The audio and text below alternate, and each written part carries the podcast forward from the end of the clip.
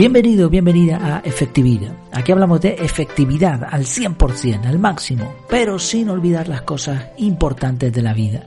Y una de esas cosas importantes es saber informarnos bien, utilizar la cabeza para ir un poco más allá de lo que está simplemente a la vista. Vamos a hablar de eso con el título Cómo salir de una cámara de eco.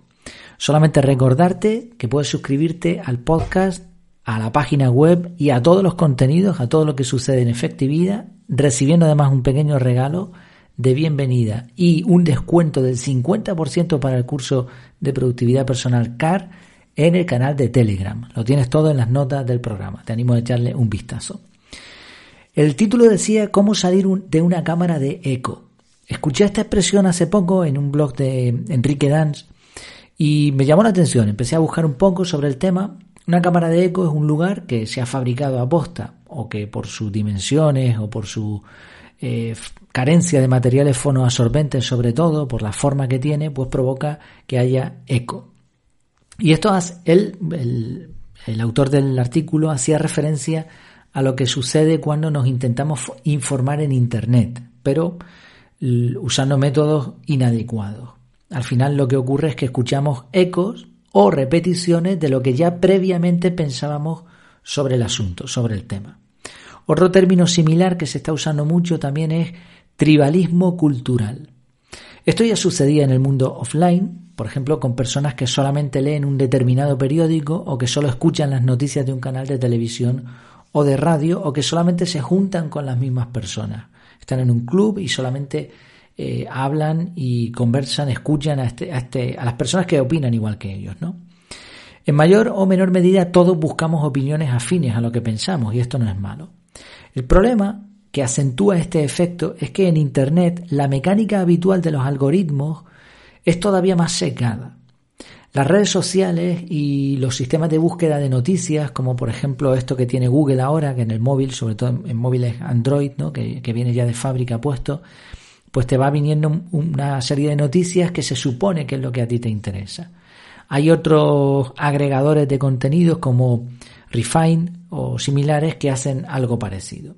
Bueno, y, está bien, ¿no? Lo que pasa que al final esto, las redes sociales, por ejemplo, es el ejemplo también ideal para esto, ¿no? Las redes sociales te van a mostrar el contenido eh, que a ti te gusta y por lo tanto va a estar sesgado también. Ese es el objetivo de ellos. Lo que pasa es que Claro, eh, el problema es que en vez de darte una visión amplia y seria de un asunto, el objetivo de ellos es que te mantengas dentro de su aplicación, dentro de su entorno, el máximo tiempo posible. Y por lo tanto, pues eso, te van a mostrar solamente lo que te gusta. Ese es el objetivo. ¿Qué solución hay para no quedarnos encerrados en una cámara de eco, una cámara de eco virtual? Hemos hablado aquí en efectividad de eso, hay un artículo bastante extenso sobre cómo encontrar información de calidad sin morir en el intento. Pero me gustaría añadir algunas ideas prácticas que nos pueden ayudar y que pues un poco amplían lo que se publicó ya ahí. En primer lugar, si nos gusta una temática, deberíamos intentar encontrar fuentes fiables. Fiables me refiero a fuentes no cualquiera, sino alguien que, le interese el tema, que sepa de lo que está hablando al menos un mínimo. Más allá de los libros, ahí yo tengo algún dilema con los libros, hay libros que son mejores que otros, leo libros, pero creo que una forma muy eficaz es suscribirse a blogs especializados en el tema que nos guste. ¿Nos gusta la efectividad? Pues mira, blogs sobre efectividad. ¿Nos gusta eh, matemáticas? Pues blogs especializados en eso. Porque un libro está bien, pero está acotado, mientras que un blog te va a hablar de diferentes temáticas, de diferentes no temáticas, de diferentes asuntos relacionados con la misma temática. Creo que esta opción es la mejor y es bastante superior a simplemente usar las redes sociales como fuentes de información. Claro, aquí ahora tenemos un problema. Eh, suscribirnos a la lista de correo de los blogs es una tarea manual. A mucha gente no le gusta que le lleguen este tipo de correos. A mí por lo menos no me gusta.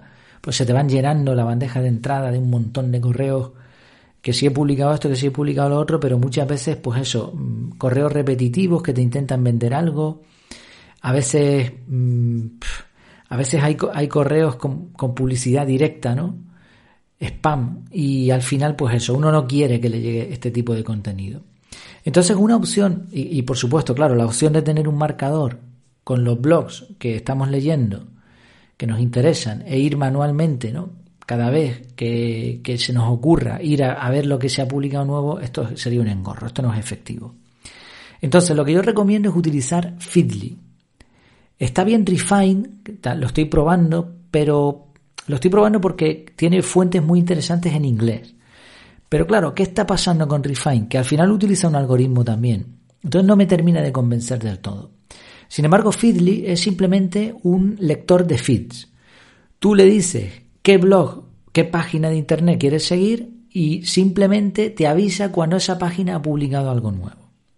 Yo tengo en Feedly, bueno, tendría que mirarlo exactamente. Lo voy a mirar en un segundo y te lo digo, pero puedo tener, no sé exactamente las fuentes que tendré, pero son montones. Lo que he hecho es coger de Refine, que encontré bastantes blogs americanos, sobre todo muy, muy buenos, y los añadí en Feedly. Y, creo que es eso, que, es bastante mejor. 109 fuentes tengo en total. Hay gente que publica todos los días, hay gente que publica una vez al mes, una vez a la semana, etcétera. No me lo leo todo, evidentemente, no tengo tiempo para tanto, pero sí veo lo que se está publicando de los temas que me interesan y decido, pues me voy a meter en este artículo o en este otro. Es muy interesante porque es una aplicación además que no tiene notificaciones, por lo menos yo no las he visto, o igual lo tengo desde hace bastante tiempo, igual se las desconecté. No me hagas mucho caso en esto, pero creo que no tiene la notificación esta típica, ni te avisa con un sonido, ni nada de eso. Simplemente tú entras ahí y hay un panel que te dice hoy, y te dice lo que se ha publicado hoy, y otro donde te aparece todo lo que se ha publicado eh, en los blogs que tú estás eh, siguiendo. Tiene varios botones que simplemente con, el ratón o con el dedo en el, en el móvil decides lo que ya has leído, lo que no te interesa, lo que quieres archivar, guardar para más tarde, etcétera. Compartir. Creo que es una, una aplicación bastante efectiva para informarnos. Y ya digo, claro, a ver, depende también de nosotros. Debemos buscar fuentes correctas, debemos ser serios también a la hora de tener un deseo honrado de aprender si realmente queremos aprender, pues pongamos ahí fuentes que nos enseñen, nos gusten más o menos. A lo mejor hay, hay quien no te gusta mucho, pero te está enseñando. Y luego eh, ser constante a la hora de eliminar y añadir fuentes. Si una fuente ves que te están, que no publica, por ejemplo, pues fuera, o una fuente nueva que has descubierto, la metes, o una fuente que está hablando de temas que ya no, no se relacionan con lo que a ti te interesa, pues fuera, etcétera. Pero sobre todo eso, si no queremos entrar en una cámara de eco, hay que aceptar información con la que no estemos de acuerdo. Por ponerte un ejemplo, yo uso Feedly para aprender sobre todo organización personal y marketing. Hace años descarté el sistema GTD para organizarme, pero sigo suscrito a blogs que hablan exclusivamente de este método. ¿Por qué? Porque son fuentes fiables y porque todavía puedo aprender de ahí.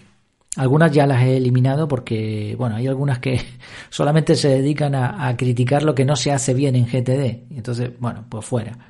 Pero hay otras que no, hay otras que, te explican algunos detalles que, bueno, que pueden ser interesantes. Otra ventaja de Feedly para esto es que puedes añadir canales de YouTube, podcast o crear listas personalizadas en Twitter, aunque esto último me parece que lo han puesto de pago. Igualmente tampoco te recomiendo Twitter como una fuente de información 100% fiable. Podrías tener una lista personalizada que, esté más acotada, pero bueno, creo que con Feedly y el sistema de blogs y leerte un libro de vez en cuando ya es más que suficiente. Recomiendo limitar las fuentes, yo tengo muchas, pero bueno, más o menos he cogido una dinámica en la que las puedo atender. Eh, también escucho podcast mientras estoy trabajando hay que tener en cuenta que a más cantidad de información, más ruido y más complicado va a ser enfocarnos. Por eso es bueno limitarnos, sobre todo al principio. Si te fijas, la información que te está llegando con este sistema ya no es un eco, sino son fuentes, porque la persona que publica en esos blogs publica lo que a él le apetece, no siempre lo que a ti te, gusta o, o lo que tú sabes ya. Esto es Creo que es un salto de calidad importantísimo a la hora de recibir formación de calidad constante. ¿Qué hay para, qué se puede hacer para aprender de otras temáticas diferentes? Bueno, pues en vez de consumir contenido de forma pasiva, como el que enciende la televisión para ver lo que echan, es mucho mejor capturar los temas que nos interesan. Por ejemplo, estás leyendo en un blog algo que te llama la atención y dices, oh, Pues mira, esto lo tengo que investigar más. Lo capturas, te planteas las preguntas correctas y ahora usas buscadores especializados realizando búsquedas con operadores inteligentes. De esto hablé ya en un artículo en la página web que se tituló El efecto Google. Y ahí tengo alguna infografía, alguna información donde tienes trucos para usar el buscador de Google de forma avanzada. También hay otros buscadores especializados, ¿no? Google mismo tiene varios buscadores, aparte del que vemos en la página, cuando entras tú en un navegador web, tiene unos cuantos que son académicos, por ejemplo, o puedes utilizar búsqueda de vídeos o búsqueda de fotografías. Tienes algunas, algunas páginas especializadas en, en, algo muy concreto. Tiene Wikipedia.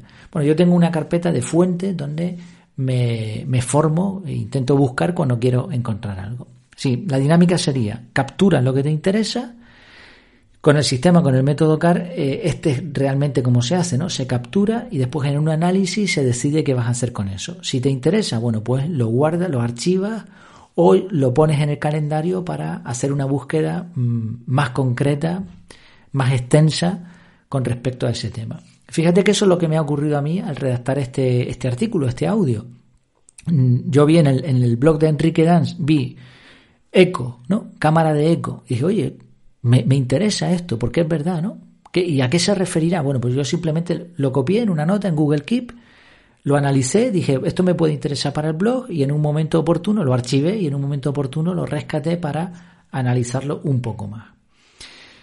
En resumen, la próxima vez que estés consumiendo algún contenido en Internet, piensa si no estás escuchando en Internet, en la televisión, en la radio, en donde sea. Piensa si no estás escuchando un eco de tu propia forma de pensar.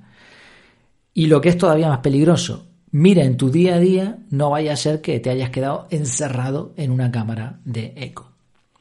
Espero que te haya resultado útil este, este contenido, sobre todo eso, para formarnos de una forma, formarnos de una forma, formarnos mejor ¿no? en nuestro día a día, aprender como es debido, que el tiempo no está para desperdiciarlo consumiendo contenidos que no sirven. Nos vemos en la próxima. Un saludito desde las Islas Canarias. Que lo pases muy bien.